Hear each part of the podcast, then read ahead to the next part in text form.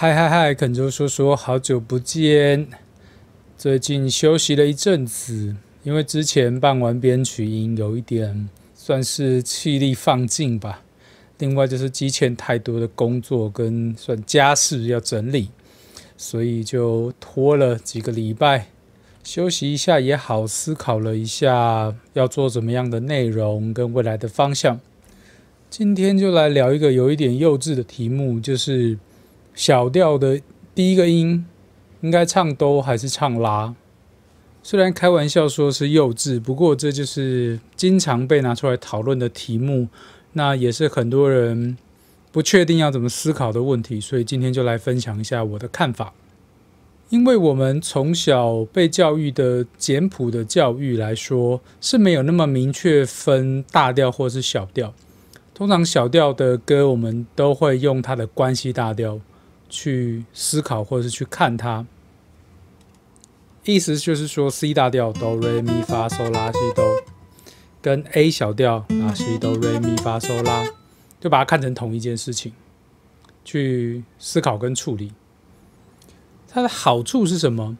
好处就是你只要记一套音阶，在吉他上就是记一套指型，然后只是起始的音不一样。拿 C 大调来说，就是一样哆来咪发嗦拉西，没有升降这七个音。那从 C 开始哆来咪发嗦拉提哆就叫做 C 大调，从拉开始拉提哆来咪发嗦拉叫做 A 小调。瞬间和弦也只需要记一套，就是呃 C，然后 D 麦 E 麦 F G seven A 麦 B 半减 C。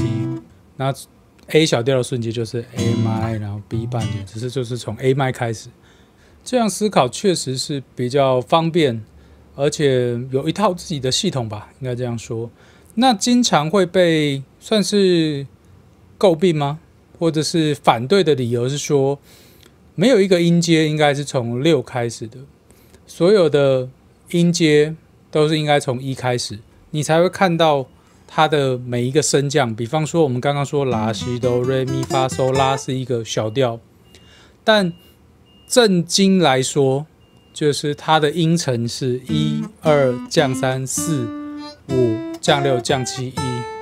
就你把它想成某一个大调的拉的时候，你就看不到这些升降，你也无法理解这些升降的声响，你就会觉得它是大调的拉西哆了，你不会听得到降拉降七降咪这些音。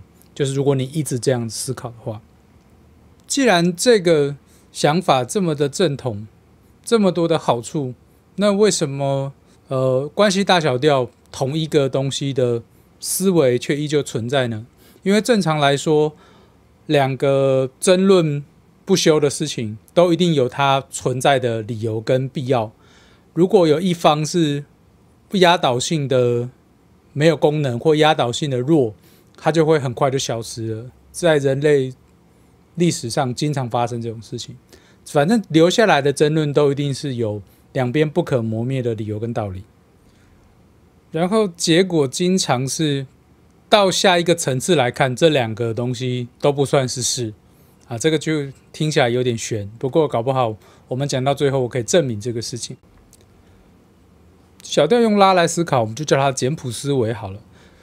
简谱思维特别容易用在大小调不分的现代。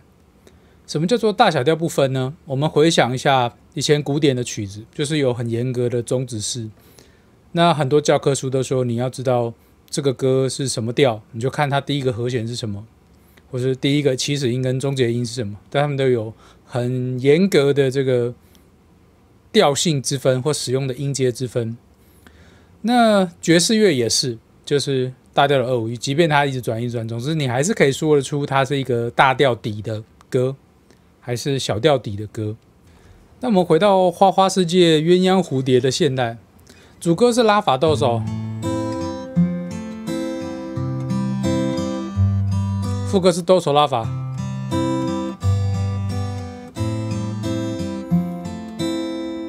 然后 bridge 是四级级。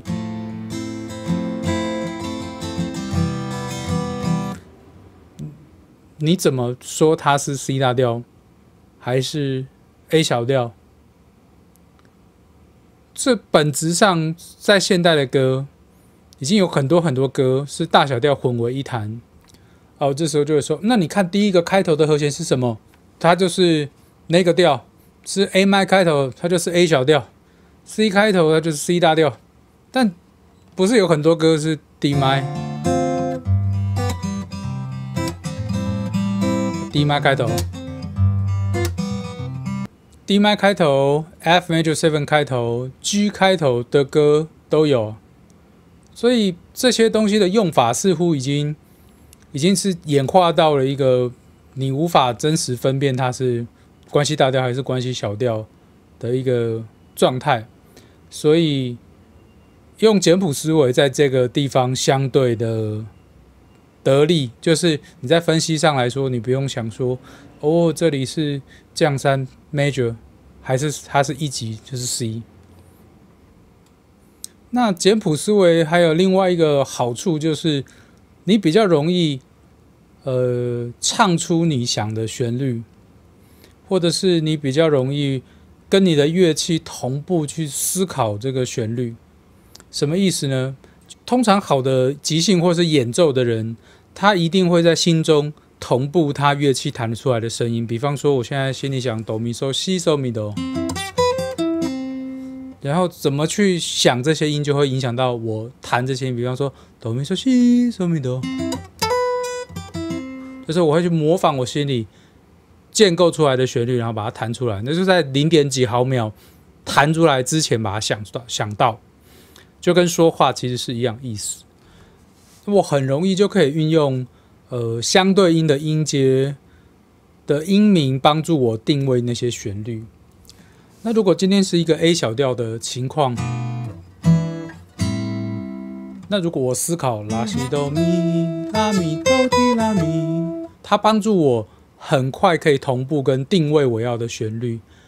但如果用一去思考小调的话，可能就变得复杂太多了，因为它的升降加上它的一些半音，使我很难很直觉的把那个旋律唱出来。所以对我来说，这就好像是母语跟第二语言一样。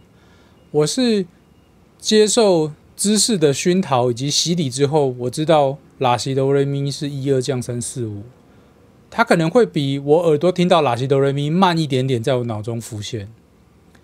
所以这两个用一去想或用六去想，它并不是完全的违背，只是哪一个东西像是你的母语，先跑到你的脑筋。如果另外一个东西没有出来，你可能就要去补足它。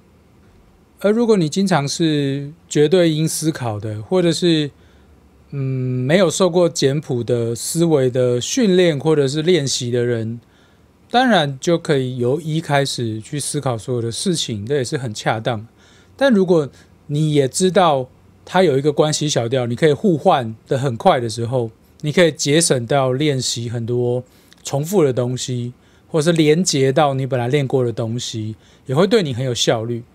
所以，如果你是用拉去想小调的人，你可能要一直练习用一去去看它的音程是什么，即便它在你的真实演奏中。它是比较慢，在你脑中跑出来，但是它不能不跑出来，或是你在分析它的时候，至少你要知道，如果六是一，那咪就是五，就是这是可以对我来说现在是可以马上反应，但我在弹的时候还是第一时间会听到的是拉咪，不是哆嗦。那如果你是从来没有思考谁跟谁是关系大小的，应该没有人这样子了。不过比较多的人是完全不去想现在弹的是什么音，连都都不去想的。这是经常发生在呃绝所有事情都绝对音思维。他们事后，他们到一个境界之后，要去练相对音，像简谱这样子的的关系上面的听力。所以做一个小小的总结，就是没有哪一边是错的。通常争论不休的事情，一定是两边各有它的好处跟意义。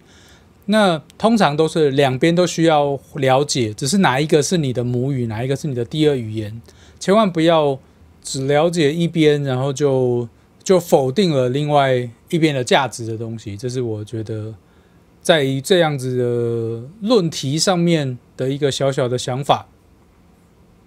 那恳求说说，我们下次再见啦。